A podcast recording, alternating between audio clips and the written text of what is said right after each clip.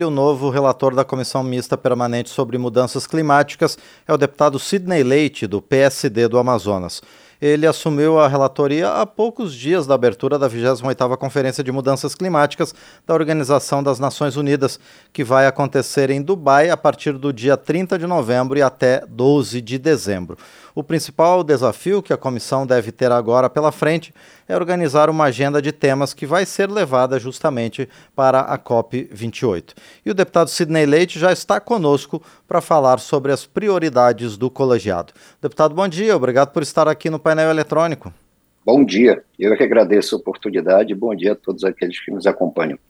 Pois é, deputado Sidney Leite, o Brasil voltou a ser protagonista agora esse ano nessa questão ambiental, mas a gente ainda está longe de atingir resultados satisfatórios nesse campo, deputado? Com certeza. Eu entendo que, independente de pressão de alguns países, o Brasil que deu exemplo e dá exemplo, por exemplo, na matriz energética, que o grosso da produção de energia é uma energia limpa, pode fazer o seu papel e diminuir o impacto ambiental. Agora, o legislativo tem um papel importante, inclusive interagindo com o poder executivo, seja ele federal, estadual e municipal. Eu entendo que já passou da hora, e está aí os eventos ocorrendo, de nós trabalharmos na prevenção, como também na mitigação de eventos, como acontece hoje no sul do Brasil está ocorrendo nesse momento no centro-oeste e especialmente no norte. Então, isso é um exemplo muito claro. E se nós trabalharmos para que nós possamos evitar esse, esse tipo de ocorrência de evento, com certeza os efeitos desses eventos serão muito menores. E a outra questão que eu entendo, e aí falando do bioma Amazônia, é que sempre que se fala da Amazônia, quem fala da Amazônia não conhece muitas vezes o encontro das águas do Rio Negro com Solimões, né? ou confunde Garapé com Pororoca. E é importante que os saberes amazônicos, as pesquisas realizadas pelas instituições, tudo aquilo que tem acumulado possa ser ouvido e o Brasil ter a oportunidade de ter uma carta sobre a Amazônia, porque muito se fala sobre a Amazônia, mas pouco se tem feito. A Amazônia é discriminada em vários aspectos, seja em tecnologia, da informação da internet, seja na infraestrutura, seja na regularização fundiária. Por que isso?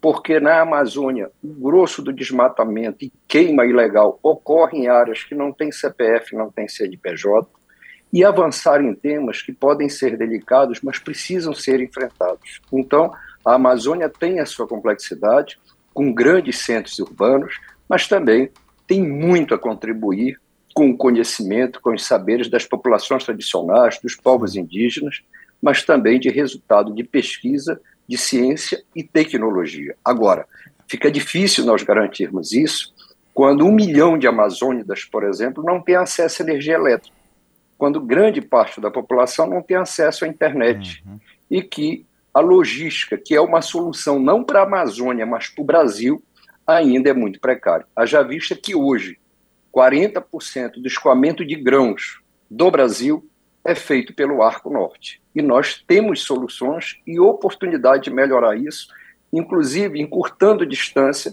entre o Atlântico e o Pacífico. Um estudo recente do Banco Mundial mostra que só no estado do Amazonas, que é o maior estado da Amazônia, se reduzir em 12% o custo de logística, nós teremos um crescimento de 38% do PIB. E por que, que eu destaco isso? Porque eu tenho a convicção de que nós não teremos a capacidade de enfrentar os desafios postos para nós e de garantir a conservação ambiental com a miséria e a pobreza. Nós precisamos garantir a conservação ambiental, mas precisamos dar condições de qualidade de vida para todos aqueles que vivem e moram na Amazônia. A Amazônia não é um santuário. São mais de 30 milhões de pessoas que habitam na Amazônia. E nós precisamos enfrentar esses desafios, mas dar oportunidade, principalmente para o ribeirinho, para o pescador, para o quilombola e para o indígena. Agora, deputado Sidney Leite, uh, o mundo inteiro está se preparando para essa conferência da ONU que vai acontecer lá no Oriente Médio. Mas daqui a dois anos vai acontecer uma nova conferência justamente em Belém, uma das principais cidades da região amazônica. Esses dois anos de espera até essa nova conferência são a oportunidade para que essas questões relacionadas à Amazônia que o senhor está citando sejam de maior conhecimento, não só da população aqui no Brasil, mas dos outros países também?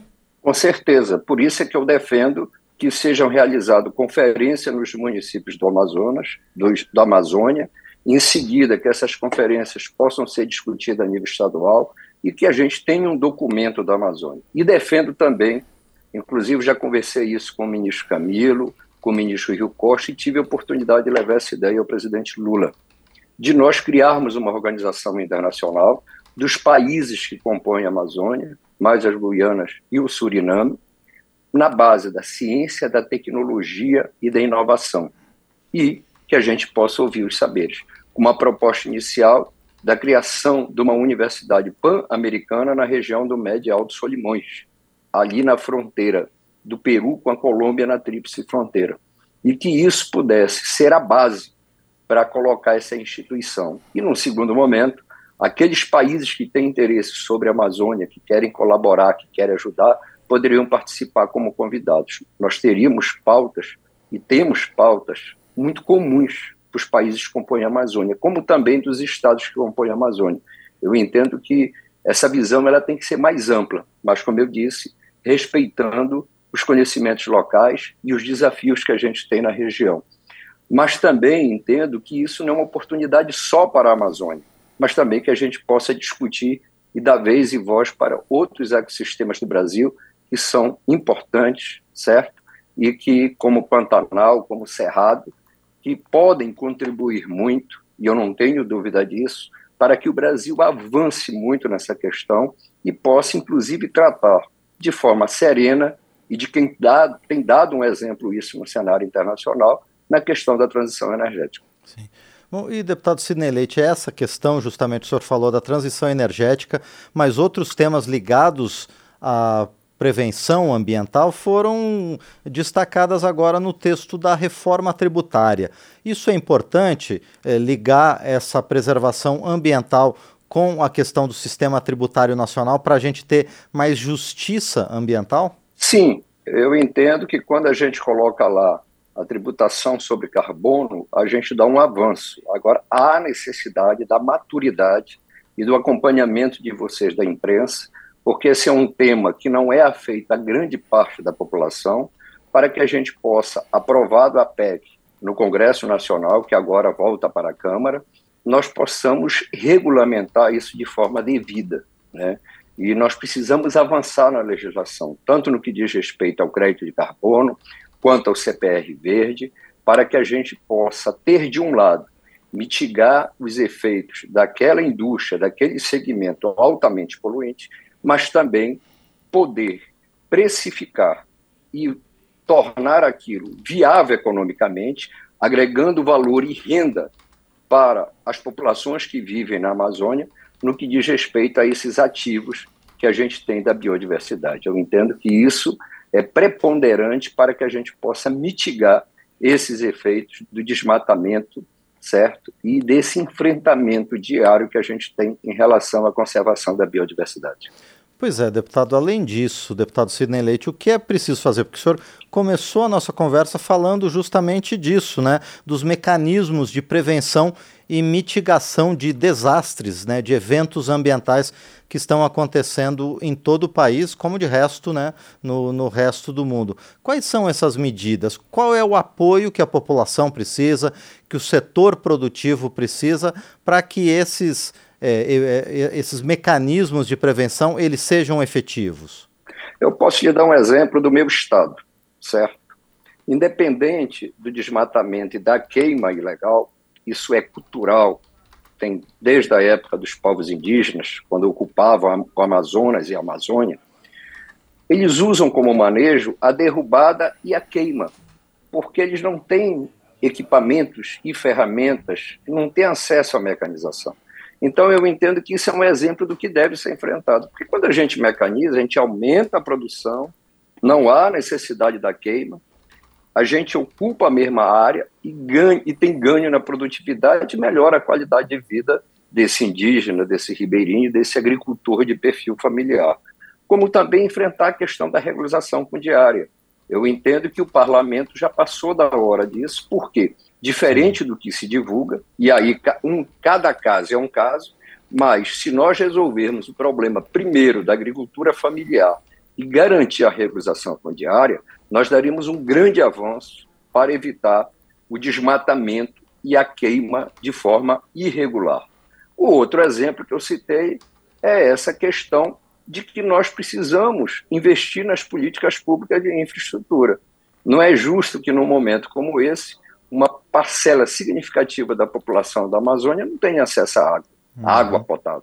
Isso é um grande problema, certo? E é um desafio que precisa ser enfrentado. O outro é que a gente ainda tenha, porque as imagens que nos chocaram a todos nós e o mundo dos Yanomami no estado de Roraima aquilo não é exclusividade dos Yanomami em Roraima. Nós temos muita desnutrição no que diz respeito aos povos indígenas. Inclusive, nós precisamos avançar. Eu entendo que aquilo serve de recado para o parlamento, para o executivo como um todo, de dizer que este modelo de política não está dando certo em relação aos povos indígenas, que é uma população considerável na Amazônia.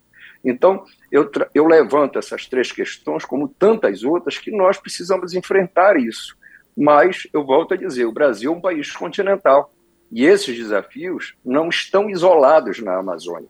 Nós precisamos ouvir as outras regiões, discutir, debater, para que a gente possa construir uma legislação, mas também os governos terem um planejamento estratégico no sentido de prevenir e diminuir esses impactos, como também soluções de mitigar. Porque eu, eu, eu vejo isso hoje em relação à Amazônia, essa seca extrema que nós estamos vivenciando. As ferramentas são muito lentas, a burocracia é muito emperrada. Decisões que foram tomadas há mais de 60 dias atrás, até hoje não ocorreram. Sim. Quando ocorrerem, já não teremos mais o evento. E isso eu tenho conversado com alguns colegas parlamentares do Sul, não é diferente lá. Tem que publicar uma medida provisória, tem que abrir o orçamento, tem que destinar, tem que ter um PLN, enfim. Nós temos que estar prevenidos em relação a isso e trabalhar com planejamento de médio a longo prazo, e é isso que eu entendo. Então, é, eu vejo à disposição isso na comissão, mas é necessário que a gente possa fazer a construção disso de forma coletiva, ouvindo nossos pares, tanto na Câmara quanto no Senado, para apresentar tanto projetos de lei, e nós já devemos fazê-lo essa discussão, inclusive neste orçamento que vigorará no próximo ano, para que a gente não passe por isso. Inclusive aqui na região norte, nós já temos a previsão de uma grande estiagem no próximo ano. Pois é, deputado. Bom, muito bem, nós conversamos então com o deputado Sidney Leite, do PSD do Amazonas, ele que está assumindo, já assumiu há alguns dias, a relatoria da Comissão mista permanente sobre mudanças climáticas aqui no Congresso Nacional. Deputado Sidney Leite, mais uma vez, muito obrigado por sua presença aqui no painel eletrônico e muito sucesso nessa árdua missão eh, na relatoria da comissão, que vai resultar esse ano, pelo menos, né, nos trabalhos da Conferência do Clima da ONU, logo mais em Dubai, nos Emirados Árabes Unidos. Obrigado, deputado. Eu é que agradeço. Perfeito, este foi o deputado Sidney Leite, do PSD do Amazonas, aqui no painel eletrônico.